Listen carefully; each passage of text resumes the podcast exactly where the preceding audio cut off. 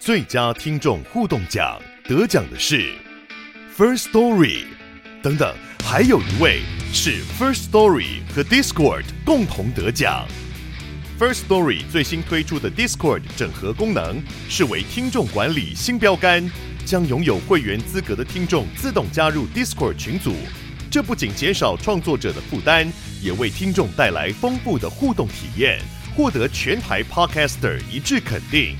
体验这个惊人的功能，立刻点击叙述栏连接，让你与听众互动更上层楼。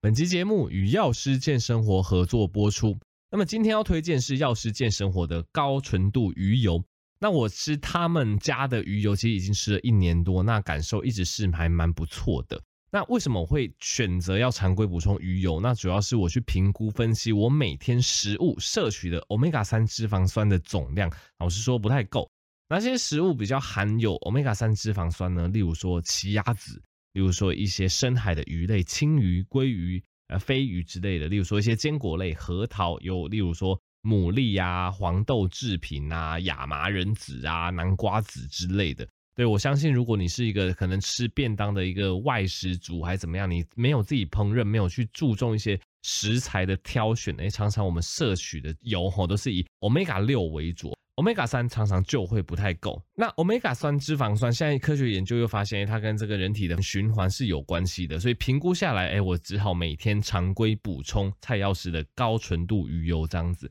那高纯度鱼油吼，基本上一定要选西班牙 Salutex 大厂，对，因为他们就是全世界最顶尖的这个鱼油制造技术，包括超临界萃取，可以把这个。EPA 跟这个 Omega 三浓度都拉到八十 percent 以上，这样吃了才会有效。那再来，他们也有这个独家专利的净化技术，因为大家也知道鱼油好归好，但是我们去从深海鱼萃取鱼油的时候，比较担心会有所谓的重金属或是带奥辛的污染。所以，哎，透过他们家独家的专利技术，其实就可以免去你吃鱼油得到这个戴奥辛跟重金属污染的风险，等于是他们产品完全去除了这两个不安定的因素。所以这样子鱼油补充起来才是有效且安心的。那蔡药师的高纯度鱼油吃起来一直感觉都非常不错，在此推荐给大家。那输入折扣码 bluepig 还有九折优惠哦。我会把相关链接放在底下资讯栏。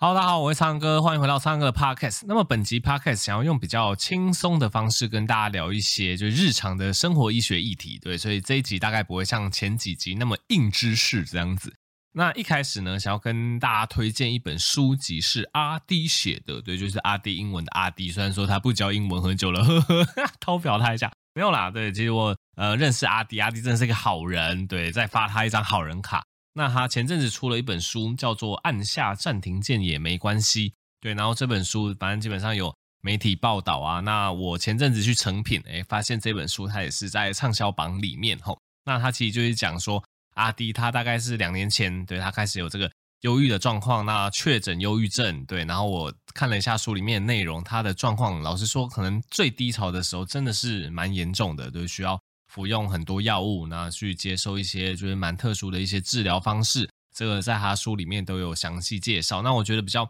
难能可贵的一个点是，他用自己病友的这个心路历程吧，然后去记录这一切。对，我相信他应该也是花很大的心力去。呃，整理那个时候各种思绪、各种想法，然后把它就是离病，就到一开始可能有症状，然后越来越严重，然后到谷底，然后就总是接受治疗的过程，到最后慢慢的复原，这一整段故事他都很完整的写进书里面。对，那我自己是觉得蛮值得一阅的。对，而且他在后面就有点像是附录的地方，那也有去。访问对他的这个身心科医师，那针对忧郁，来针对一些这一种就是常见的身心疾病，那医生用他的观点跟大众算是非常呃浅白的科普。所以这本书它其实不只有阿迪自己的一个个人分享，那也掺杂了一些就是医疗人士的一些专业观点。所以其实我觉得这本书蛮适合给如果你现在有一些就是身心方面的问题困扰着你，诶，你可能跟阿迪一样有一些忧郁的状况。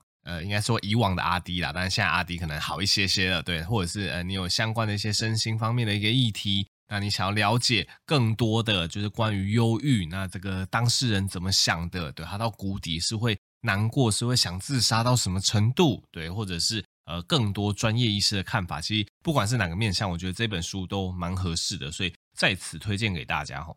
好，那第二个议题跟大家聊一下失眠。对，失眠这一件事情啊，前阵子其实有访谈过一位医师。对啊，今天我不讲太学术的东西，因为失眠这个问题，老实说也困扰我蛮久的。我并不是说可能要长期依赖药物还是怎么样，但是我发现哈，我这个人就是会比较不知道是因为我之前值班的时候还是怎么样，就是那个睡眠周期一天到晚就每三到四天要值一次班，所以每三到四天你的睡眠周期就是会乱一次，所以我一直觉得我到大学时期都还没有蛮明显的睡眠的一个问题。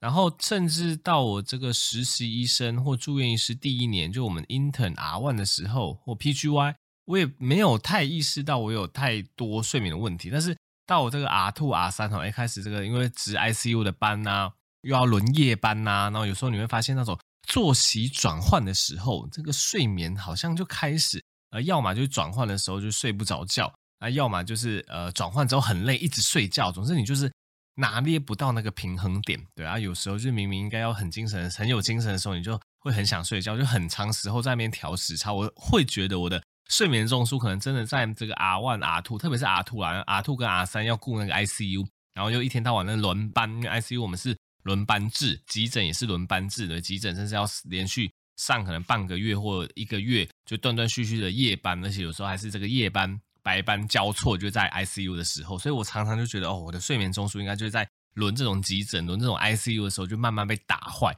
对，所以我近期就一直觉得，就是我的这个睡眠不好的状况越来越明显。对，而且这件事情它也不是说持续长久的。譬如说，我觉得这阵子又还好，但是譬如说上一个礼拜，哦，我真的睡得很不好。就上一个礼拜，我几乎就是完全就是躺在床上，可能要躺，例如说一小时、两小时，我才可以慢慢入睡。然后呢，又会很浅眠。就是你会一直醒过来，可能三四三点醒来一次，四点醒来一次，然后隔天就会很疲倦。但是我这个礼拜又好了，所以我就觉得有一点那种呃规律的，就是有点睡眠波动那种感觉啦。对，那反正这是我自己的一个经验，那我也会跟大家讲说，哎，我遇到这样的状况，我会怎么去调节它。那首先，我觉得，呃，如果你真的已经处于睡眠非常不好的周期的时候，真的呃各种会影响睡眠状态的动作，你都要特别小心。以我的例子来讲，我就真的没有办法，就可能过一点两点，我还喝可能半杯以上的咖啡。对，因为之前也跟大家提过吼，咖啡因在我们人体的半衰期其实蛮长的，我没记错是六到八个小时。对，反正就是不是一个非常短的半衰期。所以即使你中午喝的咖啡吼，如果你身体代谢这个咖啡因比较慢的话，半夜十二点你睡觉的时候，那个咖啡因浓度是说不定都还有可能。四分之一到八分之一这种浓度的咖啡因在你体内，那如果你是好睡觉的话，当然没差。这种低浓度的咖啡因大概就不会有太大影响。但如果你跟我一样，哎，可能是比较难以入睡的、比较浅眠的，哎，其实就算你是可能下午一两点、两三点喝的咖啡，到你半夜十二点的时候，那一点点的咖啡因可能还是持续会刺激你的大脑，所以就会影响你的睡眠。所以。我这一阵子，我就是真的就是过中午十二点，我就不敢喝咖啡，所以这是我第一个就是调整的事情。那第二个调整的事情就是，我蛮习惯在晚上九点之后才运动的。对，我觉得这是因为我作息的关系，因为有时候一整天忙完就呃五六点六七点了嘛，五六点六七点你就会想说啊，我就先来吃个饭啊，吃个饭吃完之后可能就休息一下，有时候就不知不觉就摸到八点九点了。所以我之前的习惯常常是。九点半甚至十点，对，我才自己运动，因为现在疫情的关系比较少跑健身房，但是我就是会看着就是 YouTube 各种就是高强度间歇的影片，然后跟着就是大家一起运动之类的。说说好的大家，其实就是画面上那个人这样。然后运动完之后，其实大家有练过高强度间歇，你就知道其实它是一个很喘的运动。我认真练起高强度间间歇，连我自己都会怕，没有啦，连我自己的心脏都会怕。我觉得我自己的心脏，我看那个记录的心率，它都可以飙到大概一百九十。我看最高有到一百九十三，对，一百九十三真的很夸张。因为我我三十岁嘛，对，我三十岁，我基本上你依据人体最大心率的公式啊，就是两百二减三十，就两百二减到年纪就是你的最大心率。我这个年纪的最大心率应该是一百九，所以我认真就是练起来间歇，我这个心率是可以超过，就是我这个人体的极限心率。不过很少见啊，总之间歇就是练起来会喘喘的运动。所以这阵子我会发现说啊，如果真的身体开始处于那种睡眠周期比较紊乱的时候，如果你又常常九点半之后才运动，哪怕你真的可能九点半运动到九点五十，而且你有去呃掌控那个运动的强度，不让自己太喘，对，但是这样子的运动，在经过两三个小时，到了十二点、十二点半，你自己会觉得已经恢复了。但是呢，你身体还是因为这个运动的刺激而处于比平常还要比较亢奋的状态，所以这样子一样会影响睡眠。所以我发现我呃最近调整的状况，呃第一个就是过中午不喝咖啡，第二个就是我把运动时间提前，就最晚最晚最晚就九点开始运动，就真的不要拖到九点半或十点开始运动。我发现这样子，哎，其实对身体的这个睡眠的一个入睡的一个状况啦，然后跟入睡的时候那种。呃，思绪就是大家如果睡不着，我相信很多人都是一样，就躺在床上，就明明很想睡着，但你会呃不经意的开始想东想西，然后就哦胡天马行空、胡思乱想。我就发现，就是如果我这样子做，我就可以很有效的减少这样子的发生。对，所以这是我自己在呃生活形态上有去做的一个调整的部分。第三个，我我姑且会去做，就是呃我尽量去减少就是所谓的午间睡眠的时间啊，我觉得这个很困难，因为。我自己看诊时间的关系，所以我看诊时间，我中午会有一定午休的一个时间，对啊，因为有时候早上看完会很累，然后下午你要看六个小时，所以你中间一定会睡一下，所以有时候我会去减少一下那个睡眠的时间，的确对晚上的入睡跟入睡的熟度也会有帮助，所以这个咖啡因以及运动时间的掌控以及减少午休，所以这三个是我近期有在做的睡眠卫生，那的确是有效的，也可以给大家参考。那另外一部分人的人吼，就会使用到所谓的助眠药物，哈哈，这其实我也有经验，对，我个人有一些经验啊，因为我也跟大家就是很诚挚的分享，就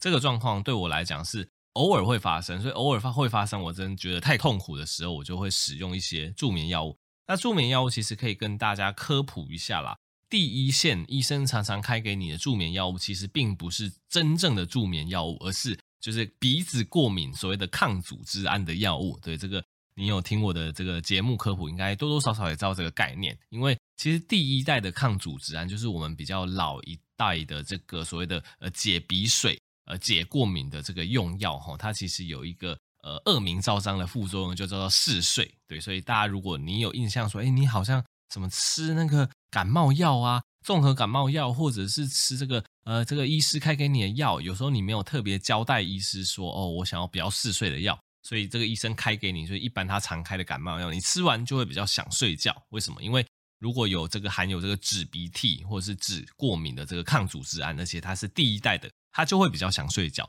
对，所以通常啦，医生在面对一个呃，一开始就开始跟你抱怨有一点点这种呃睡眠障碍还是怎么样，然后他都没有试过任何的助眠药物的话，常常这个抗组织胺它会被拿来当成就是第一线使用看看的药物，对，因为这个抗组织胺它并不像就是比较强效的所谓的镇定安眠药有比较强的可能依赖性啊，或是比较强的一些就是所谓的身体的耐受性啊，它就比较没有这样子的状况，而且抗组织胺又是一个呃蛮安全一般的感冒用药，所以。一开始就可能会先请呃失眠的患者试试看这一类的药物，那我自己也不例外啦。我自己吃了这个旧一代的抗组织胺，其实发现，哎，对我来讲效果也不错。对，就是如果我真的想要睡得比较沉，然后中间就不想要醒来还怎么样，我发现，哎，有时候吃半颗抗组织胺或一颗抗组织胺，哎，好像真的有这样子的效果。那接下来我自己有在试的就是褪黑激素。褪黑激素这个东西吼，在台湾就是一个比较。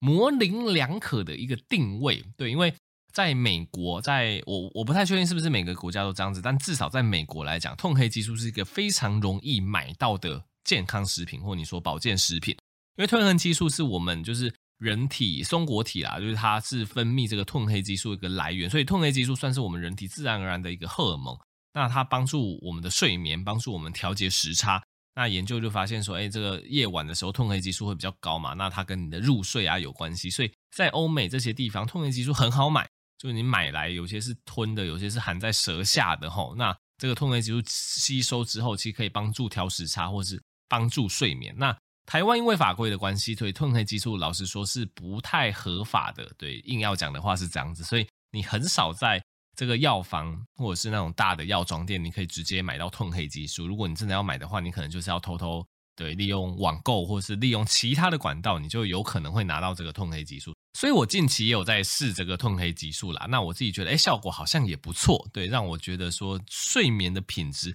感觉也有比较好一些些。对，所以抗组织胺跟褪黑激素这个算是初阶的，就是帮助入睡的药。我在近期偶尔真的觉得哇，这个睡眠品质这阵子真的太差，我想要让我自己睡好一点的时候，我会试试看。对，所以如果你有这样子的需求，你或许也可以跟你的医生讨论看看这样子。那如果患者对于这一类所谓的抗组织胺啊，或是保健食品类，像褪黑激素啊，有些人说什么芝麻素之类这一类，你都试过了都没有什么用，哎，然后医生可能又跟你喂教过这个睡眠卫生，你试过了也没有什么用，哎，或许医生可能就会考虑开这个所谓的助眠药物给你。那助眠药物其实它就有分成所谓的比较抗焦虑镇定的药物，对，这一类我们称为 BZD 类的药物吼。那另外一大类药物是所谓的帮助入睡的药物，它可以缩短你入睡的时间，但通常它比较短效，就它就不能维持长时间的睡眠。这个我们叫做 Z 开头，就是一个 Z，呃，这要怎么讲？就是因为这一类的药，它的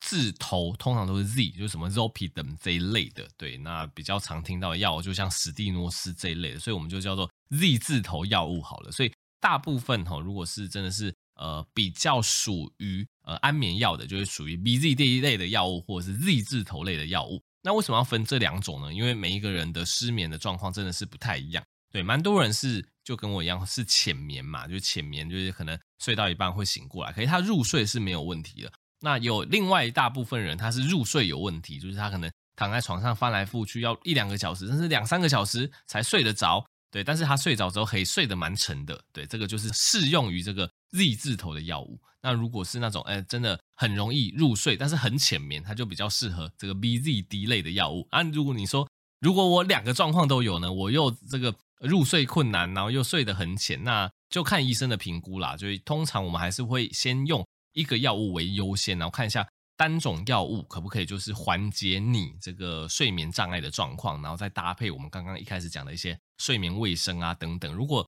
单一药物能够解决，那当然是最好。那当然，少数人他真的是失眠状况很严重，可能就会又使用所谓的 BZD 类的药物去让他睡得更沉，然后又会使用这个 Z 字头的药物让他帮助入睡。这种药性我们就会说就吃的比较重一点点啦。的确也是有人有这样子的需求，所以我觉得这个医生都会。根据各位的一个状况去做评估，我想是不用太担心的吼。那安眠药大家比较担心的还是它所谓的，有人说会成瘾，呃，有人说会依赖，其实是没有错的啦。但是这个成瘾跟依赖吼，大家也要去注意说，就是我们现在所谓比较新一代的安眠药，或是这个 Z 字头的药吼，其实大部分所谓的生理的成瘾，所谓的生理成瘾就是你。呃，身体已经使用到这个药物，使用到说你身体非这个药不可了。这个所谓的生理成瘾，其实生理成瘾的状况，其实相对来讲是比较低的。大部分是心理成瘾，就是心理依赖啦。我们讲依赖好了，因为成瘾这个词，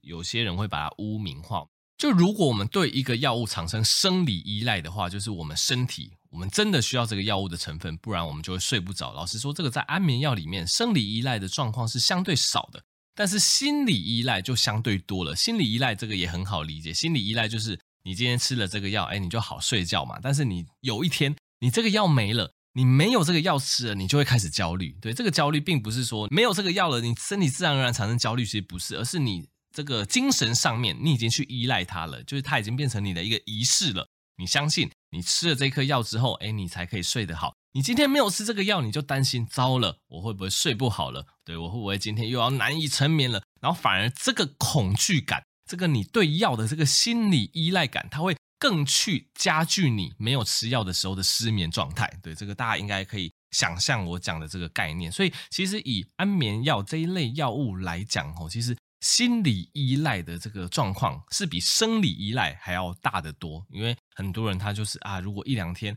没有吃，他心里就开始怕了。完蛋了，我今天会睡不好。完蛋了，我明天精神会不好。完蛋了，我是不是又要又要就是啊失眠了，又要恶性循环了？所以这个心理依赖感是会很重的哈。所以安眠药的确它会有所谓的依赖性，或有些人把它讲成成瘾性，这个是会的。但老实说，没有到真的很强啦。跟你说所谓的什么毒品比起来，但是没有那么厉害。但的确可能会观察到这样子状况吼。所以这部分不管是加药跟减药。如果你已经使用安眠药蛮长一段时间，我都会建议你加药减药的时候要跟你的医生讨论，就避免说加药加得太急太快，或者是减药减得太急太快，其实都身体上吼都可能会有一些相对应的一个状况出现这样子。那你说安眠药可不可以戒？对，当然也是戒得掉。对，像前阵子阿滴也是跟我分享，因为我蛮久之前一段时间，我跟他拍一支影片，他也跟跟我说，哎，他其实之前忧郁状况比较严重的时候，其实有吃某一颗安眠药，但是他之后状况恢复的时候，他那颗药，哎，其实也戒掉了。所以，其实我觉得这方面，我觉得安眠药跟其他的感冒药还怎么样？呃，我觉得大家也不用太污名化它啦，就是需要的时候使用。那不需要的时候，哈，就建议你可以跟你的医生讨论，来试试看，去加强你的睡眠卫生，对，去加强我们一开始开头讲的那些，就是不要去有那些影响你睡眠的一些动作习惯，去加强你的睡眠卫生，然后去慢慢减药停药看看，其实蛮多人都是蛮有机会可以减药或停药的，哈。好啦，总之这一 part 就在讲失眠，因为刚好我近期也有。陆陆续续反复短期遇到这个状况，所以我自己也试了蛮多种东西，所以就是加上我自己的一些经验跟大家分享。好啦，那结果一讲就讲了快二十分钟了齁，所以最后就是跟大家闲聊诊所最近的事务好了。总之，诊所最近大概疫情回温，哎，讲错了，疫情的状况降温了。对，疫情降温比疫情回温，疫情回温好可怕。疫情降温之后，这个诊所人数又是呃大概回流啦，大幅上升这样子。那之前也跟大家分享过，其实台湾人真的是，我觉得团结防疫做得很好啦。这疫情一上升，大家很害怕，不敢出门，关在家里戴口罩，对，然后那我们医生就就就完蛋，没有人可以看这样子，对。当然，我觉得一方面来讲这是好事啦，就大家就不生病嘛，对。但是多多少少还是会有一些硬需求啦，像近期因为疫情趋缓嘛，那很多硬需求的人就赶快趁这个时候跑出来，例如说一些慢性病啊、慢签的啊，或是。儿童有一些常规的疫苗会需要接种啊，对，或者是有些就固定在我们这边回诊，他也不一定是慢性病患者，但是他会来定期做这个健康检查，对，所以这一类所谓的刚需的民众，常会利用就是疫情趋缓的这段时间就涌出来哈，所以诊所这次就又感受到那个 rebound 的那种回弹的力道，真的很可怕。就明明前一周看诊的时候还非常有余裕，结果这一周整个就爆炸掉这样子，然后刚好我们这一周又。两个这个算是医学生啦，对，医学生来我们这个诊所见习，我觉得也蛮有趣的，对，因为我自己之前呐一直都觉得说啊，大概这辈子跟医学生无缘了吧，对，因为大部分医学生的一个教学都会在医学中心里面嘛，对，医学中心有那些大教授的门诊啊，大教授的查房啊，医学生跟在他们身边学习啊之类的，对，但是我就从来都没有想到，我出来就是当诊所医生之后，竟然也有跟这个。医学生算是呃教育啊，然后算是跟他们分享啦、沟通交流的机会，对啊，这个其实也是蛮有趣，就是因为现在医学生都开始纳入一些所谓的社区医学的课程，对，让这个医学生去了解说，哎，这个坊间基层的诊所在干嘛啊？对，去多了解医学的不同面向，我觉得这个很好啦。我以前就没有这种课程，所以这个医学生他们就。呃，算是联络到我们诊所，然后就来我们这边见实习，所以觉得还蛮有趣的啦。所以总之这是诊所的一个近况跟大家分享。